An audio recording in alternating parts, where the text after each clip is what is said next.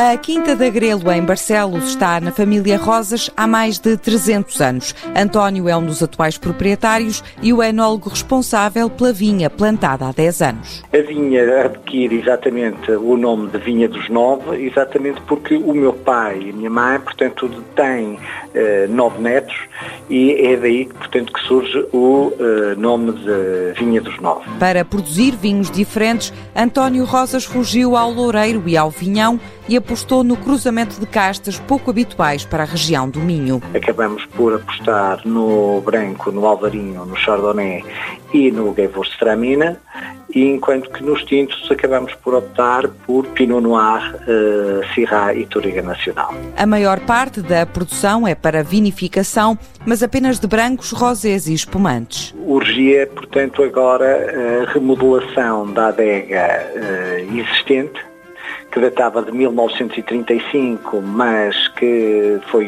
desativada quando da fundação da adega cooperativa de Barcelos, onde o meu tio-avô, portanto, era um dos fundadores, para uh, elaborar os vinhos e abordar o mercado com vinho engarrafado. Para concretizar o investimento na reativação da pequena adega própria, António Rosas contou com financiamento comunitário através da ATACA, a Associação de Desenvolvimento das Terras Altas do Homem, Cava do IAV.